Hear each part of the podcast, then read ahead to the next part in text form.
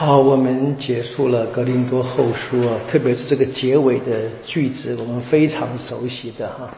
愿天父的慈爱、基督的圣宠、圣神的恩赐与你们同在。弥撒的每一次一开始祝福语就来自这个地方，好不好？格林多后书的结尾要把它背下来这段话。当然顺序上不太一样，因为我们在嗯礼仪当中已经习惯了，先是父，然后是子，然后是圣神。这边是先是耶稣，然后是父，然后是圣神，这没有关系啊，就天主三位一体，无大无小，无先无后嘛啊。那我们看见的是这。第十章哈到第十三章，它比较长，为什么一起练嘛？因为是一个单单元嘛，分散就很难去跟随了。那我们看见的是跟前面啊一到九章不一样啊，前面就表示和好的气氛嘛，你可以这边看见啊是在辩论，甚至可以说吵架，或者保罗在哀怨啊，都可能看怎么说嘛。那最关键的是啊，在第十二章的结尾哈，十二章结尾，他说十九节。直到如今，你们以为我向你们申辩吗？啊，这是我这边写的十、十一、十二章申辩吗？啊，其实我是在基督内当着天主的面说话，什么意思啊？我在祈祷，对不对？但你可以看见，是保罗他其实是他在很挣扎，他这些话要不要说？我们前面跟各位一开始介绍过，保罗在这格林多教会受了很多的委屈嘛，很多的屈辱，对不对？他应该是先在天主前啊，好好的祈祷。他决定把这个在天主前的祈祷的话呢，也写给这一些教会来听，大概这个意思了啊。当然，这可以说，也可以说是种修辞学的表达，就告诉我不是在责备你们，我是在天主前，我的目的怎么样呢？他说第十九节，为了见赎你们。我怕我再来时候啊，第三次要来嘛，我怕再来时候呢，你你们跟我彼此之间都不合对方的期望啊。但是我呢，不是希望你们喜欢我，我来是什么？是为了使你们成全啊。第十三章啊，我只求你们一件事，在第九节哈，我求你们使你们成全。第十一节，弟兄们，你们要勉力成全。这是保罗的心意。他虽然是语气是责备，但他是他的目的是什么？是为他们的好嘛，对不对？所以他前面也说嘛，他说我们在这里面，我们不贪求什么东西。第十二章说了嘛，他说第十四节啊，我第三次预备好去你们那里了，我还是不连累你们。保罗的怎么样？他亲手工作，我们在格林多前书读过了，对不对？他放弃一切宗族的权利嘛。在格前第八到第十章谈那个吃鸡肉问题时候，不是第九章他写了嘛，对不对？他放弃一切宗族的权利，他说：“因为我求的的不是你们东西，我求的是你们自己。”什么意思？求让你们可以成全，你们自己对我太保罗也没什么用，对不对？是求的是让你们整个人在天主内成全。那这是整个的问题的背景啊。那现在你可以看见，前面谈了很多次嘛，就是第十章开始谈的怎么样？好，现在呢，他说我要用权威了，现在呢，我要用权柄了，对吧？因为是可以很清楚是有人在他之后来，对不对？在他之后来呢，就他们效法保禄，不敢享受中途的权利，因为他不是真的中途，是假中途嘛。那这些人来干什么呢？保禄说什么？第十一章啊。他说第十一章第四节，他们来跟你们讲另一个耶稣，另一个神，另一个福音，就是不是保禄所讲的？他们其实什么？他们所讲他们自己。所以第十一章后面，保禄开始夸耀嘛，对不对？他说，如第二十二节，如果有人敢夸耀，我也敢。他说，希伯来人吗？以色列人吗？亚巴的苗裔吗？我都是啊。好，这是什么？这是身份跟血统，对不对？然后呢，基督的仆役呢，那还是一个符号嘛，基督徒。我们常我们教常常说，我们是八代九代基督徒，对不对？那是不重要的。他现在他说我更是了，然后说我怎么样成为基督仆役呢？劳碌监禁、拷打、死亡啊，帆船、石头打，这保罗的，所以他的服船的工作，他真正基督徒的经历了。真正分享耶稣的生命，那不是一个身份，不是个徽章啊，不是一个标志所能代表的，不是的，是真正保罗他他夸耀是这个。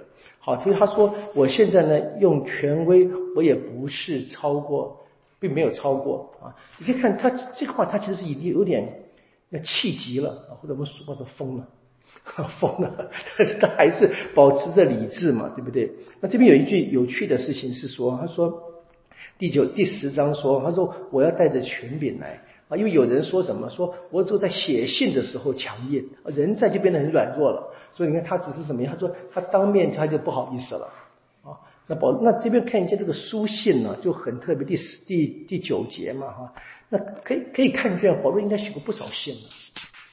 哦，这封书信里一定是保罗现在写的，个应该是第十章，是我们说的含着眼泪写的信啊，他很挣扎的嘛。那这个那个书信是内含另外的信嘛？你可以想更多前书，你可以想第这个这边第九章的募款信，我想应该还有别的信嘛啊，就是他可能那些信件可能措辞都很严厉，可是呢，保罗当着面他们说，你看他们笑他，哎，他根本什么都不敢，他都假的啦，这个意思。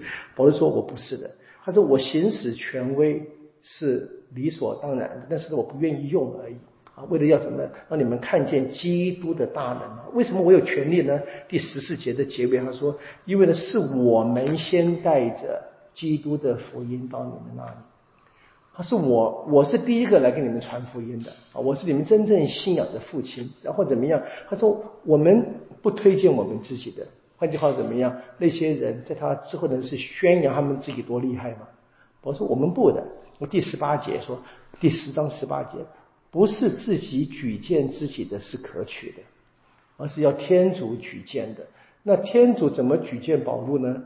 就是格林多教会啊，对不对？保罗说了嘛，里面就是我的证书嘛。对，在第九章，在那更多前书读过的，很有趣。你看这个东西，这个整个的思想是蛮蛮好的。好，然后他说第十一章说我夸耀嘛。啊，还有我给你们传传福音不求报酬的第十七到第十三节，我是白白的传福音，那这怎么样？他说这个夸耀我不会不会停止的。